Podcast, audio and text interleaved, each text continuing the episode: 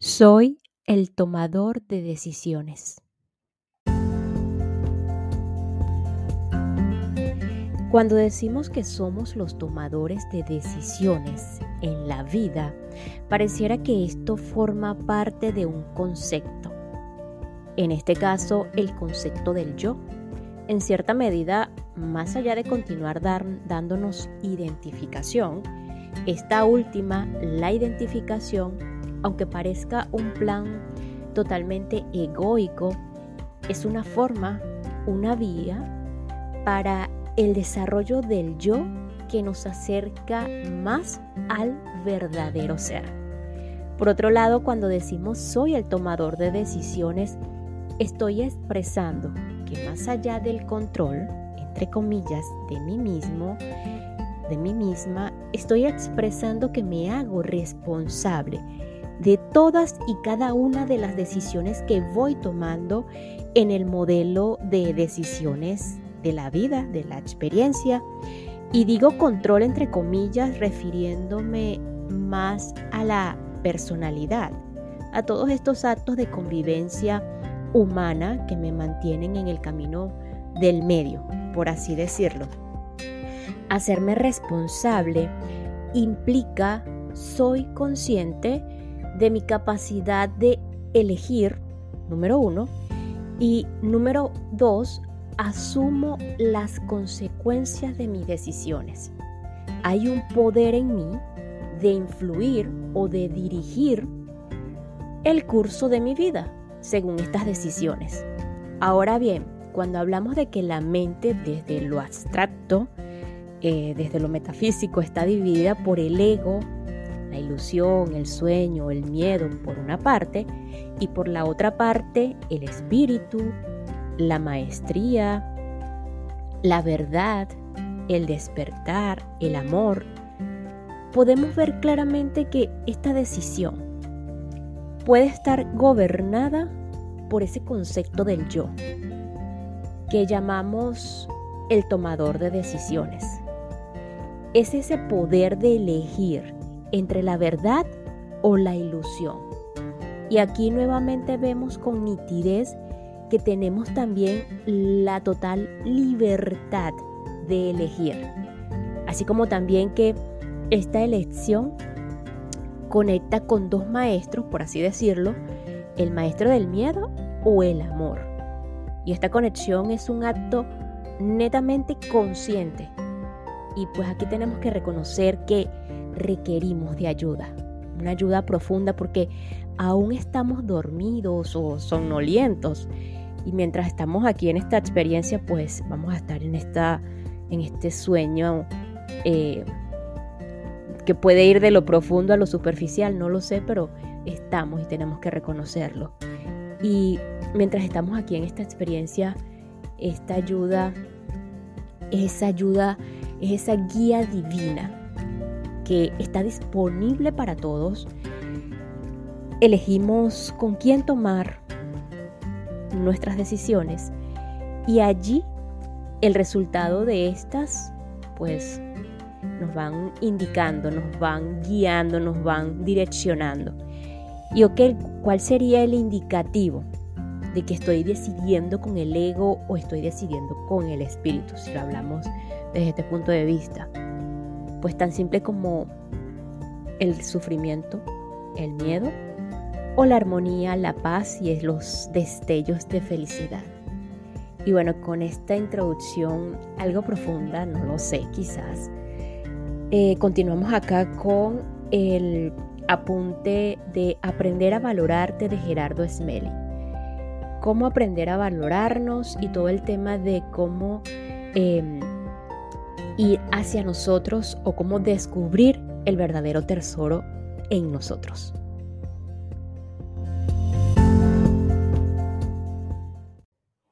Ejercicio práctico, la confianza. Formamos un grupo de unas seis personas que se ponen de pie formando un círculo y otra persona se coloca en el centro del círculo. Con los ojos vendados, esta última se deja caer como si fuera un palo rígido hacia los lados del círculo. Los demás la sujetan y la empujan ligeramente hacia el centro para que no se caiga al suelo ni se golpee. Cada uno pasa un minuto en el centro del grupo moviéndose hacia todos los lados. El ejercicio consiste en observar las sensaciones que se experimentan, tanto cuando se está en el centro como cuando se forma parte del apoyo fuera de él. En ese último caso, se asume la responsabilidad frente a la persona que se está cuidando. Al principio, los que están en el centro pueden sentir miedo, desconfianza, inseguridad, angustia o temor. Inicialmente, cuando no conocemos algo, tenemos sensaciones que no son muy agradables debidas a nuestros pensamientos limitantes. Después el ejercicio se vuelve agradable cuando decidimos soltarnos al ganar confianza y seguridad. Esto es lo mismo que nos pasa en la vida. Si nuestras expectativas son de miedo, desconfianza o angustia y tenemos restricciones mentales, aunque estén lejos de ser reales, estas no nos permiten entregarnos y soltarnos, sino que nos mantienen limitados. El miedo es un fantasma mental. La realidad es que había seis personas alrededor de cada uno de nosotros y era prácticamente imposible que alguien se lesionara en este ejercicio. En el peor de los casos caería al suelo muy lentamente, por lo que no sufriría ningún daño. Lo único limitante eran los propios pensamientos negativos. Esta es la forma de superar los traumas. Primero se empieza poco a poco a ganar confianza en uno mismo, a descubrir los propios valores, a confiar en los demás y a darse cuenta de que en la medida en que se confía, los demás también responden. Recordemos que son las propias restricciones las que generan rechazo en las otras personas. Una vez que superamos nuestras limitaciones mentales, empezamos a soltarnos a la vida, a ganar confianza, a tener seguridad en nosotros mismos y a dar lo mejor que tenemos y entonces sentimos alegría y placer. Si en un ejercicio de un minuto de duración conseguimos soltarnos confiando en que todo iría bien y fuimos capaces de pasar sentimientos desagradables a una sensación de placer en nuestro interior, pensemos en qué podremos hacer si trabajamos en esta línea nuestro desarrollo interno para ganar confianza y dejar de ver problemas donde no los hay. En cuanto al momento en el que se forma parte del círculo, ¿se siente algún tipo de responsabilidad al apoyar a la persona del centro? El hecho de que la persona confíe en nosotros hace que nos comprometamos con ella cosa que no hacemos si sentimos que no confía. Además, hay otro aspecto más poderoso. La persona del centro tenía los ojos vendados, estaba indefensa, vulnerable aparentemente, lo que hizo que la protegiéramos más, igual que haríamos con un bebé. Una persona que renuncie totalmente a defenderse, a pelear o agredir, se hace correspondiente con ser totalmente protegida por las fuerzas del universo y por los demás. Por el contrario, si alguien no se entrega a las relaciones, al trabajo, a la vida, no obtiene buenos resultados, sino miedo y desconfianza. Si estamos siempre a la defensiva, generamos agresión y bloqueamos todos los canales de apoyo de los demás, por lo que nuestra vida se vuelve caótica.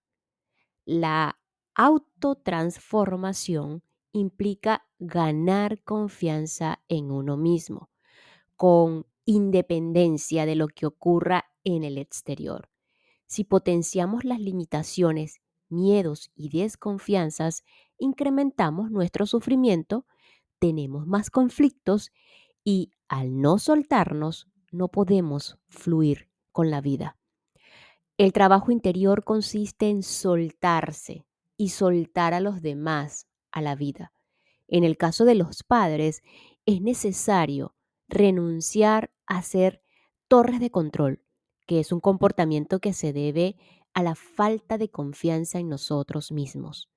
En el, en el ejercicio anterior, siempre suele haber personas proteccionistas que no dejan que la persona del centro se mueva ni un milímetro, pero eso implica no dejar que el otro se suelte y viva su propia experiencia.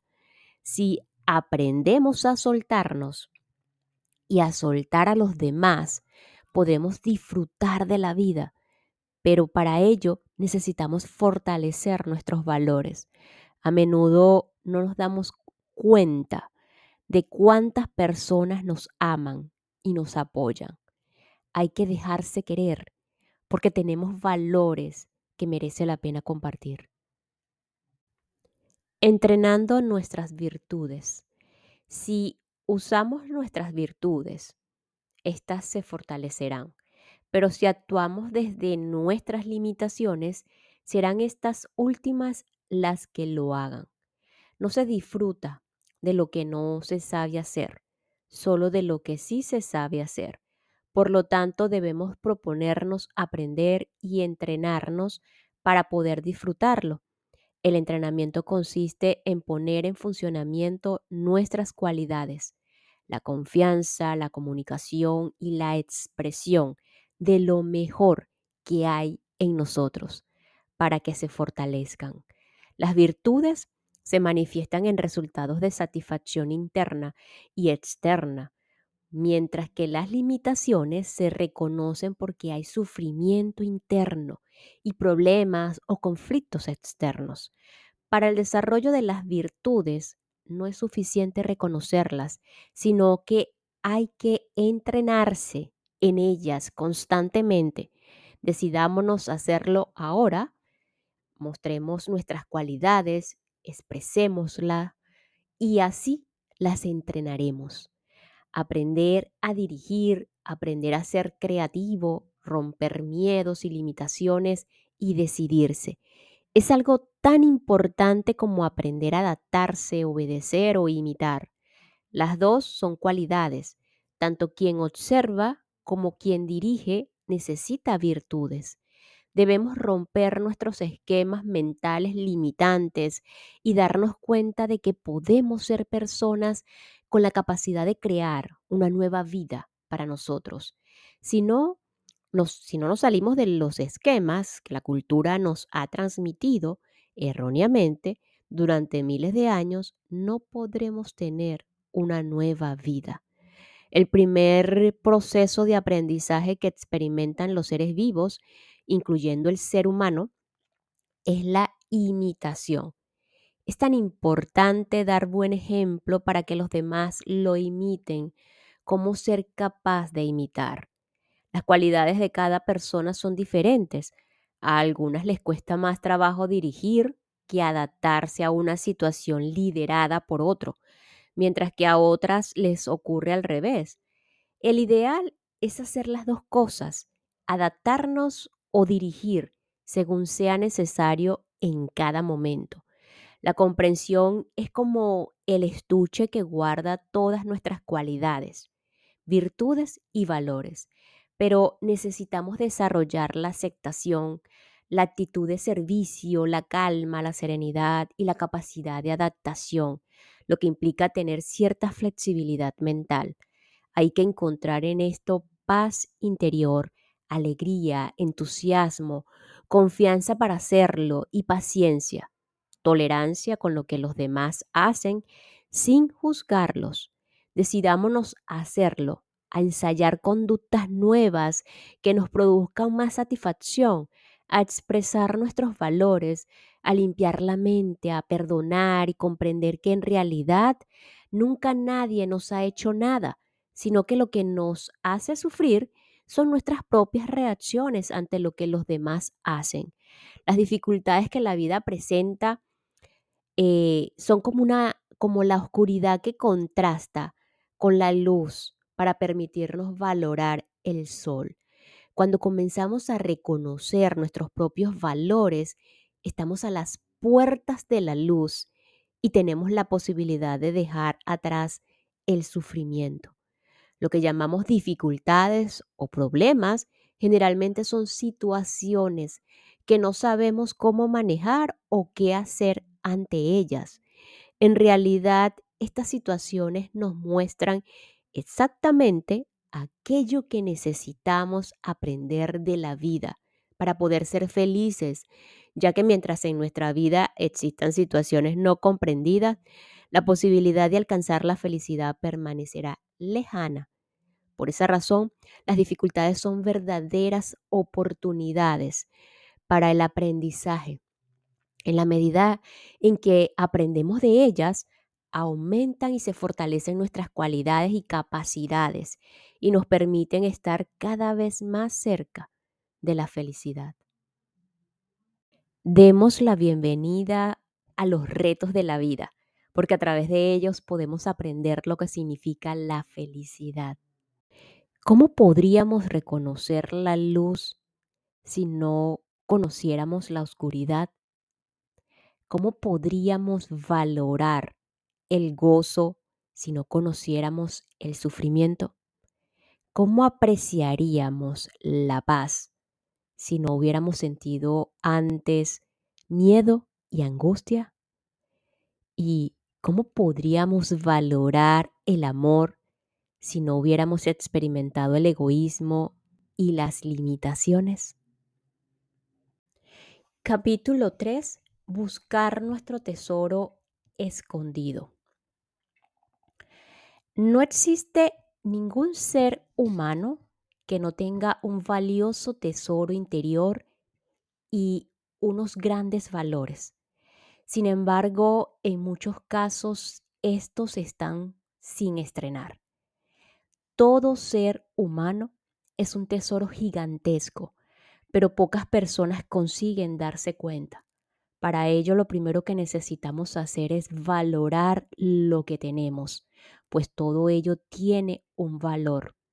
Si un ser humano no se ha reconocido a sí mismo en los valores que posee, es alguien que vive arrepentido del pasado, aburrido del presente y temeroso del futuro, lo cual le lleva a sentir rencor y culpa.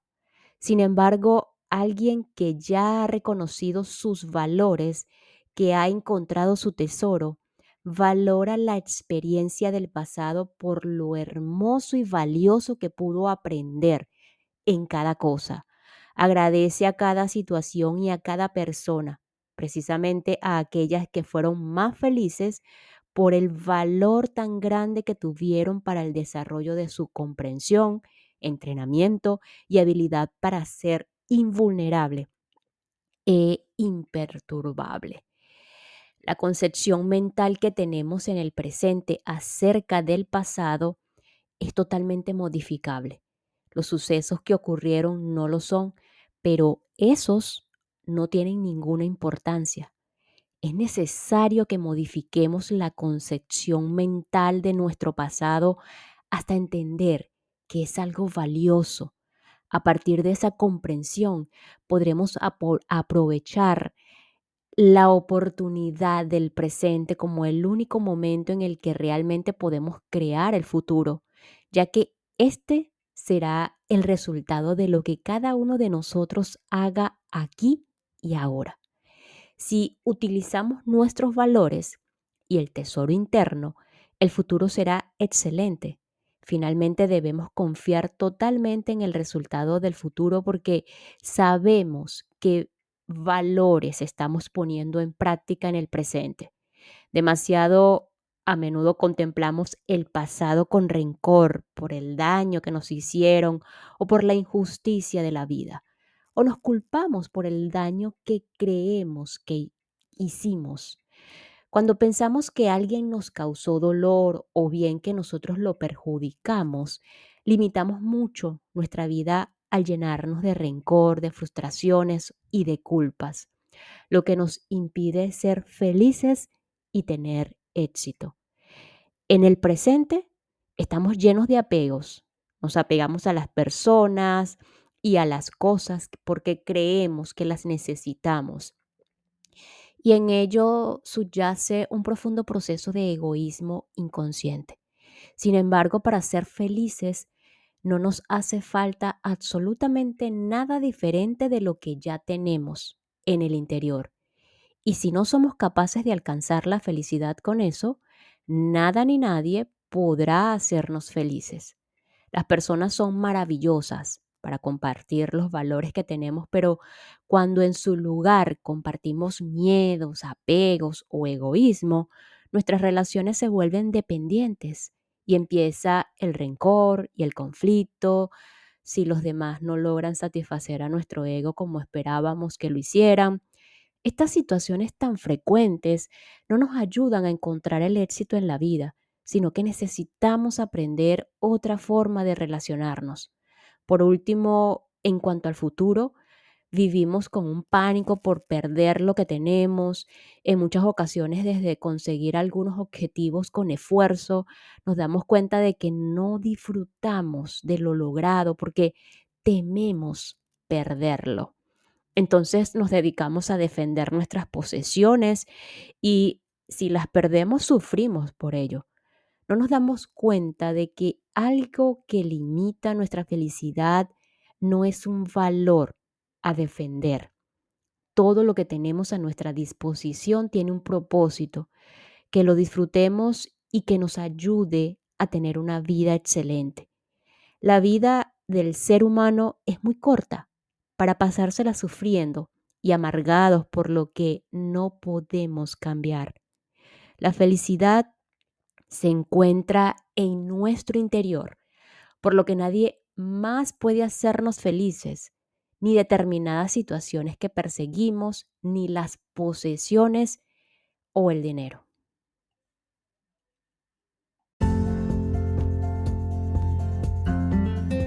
Y hablando de pérdidas o miedo a perder, nos despedimos de este episodio con lo siguiente. Nadie sabe el bien que tiene hasta que lo pierde, desde un punto de vista netamente humano y personal.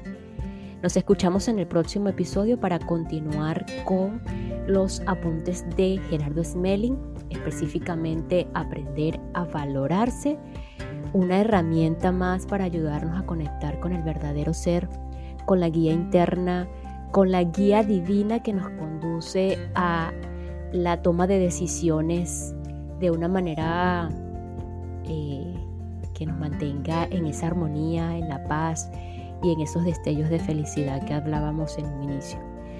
Además de esto, te agradezco por estar acá.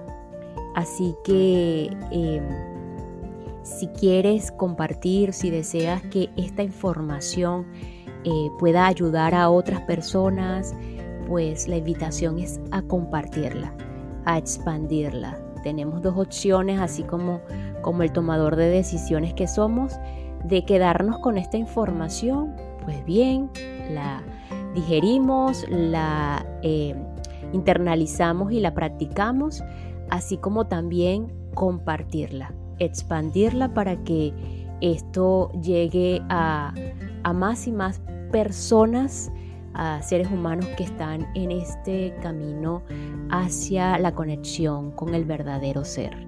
Gracias, gracias, gracias.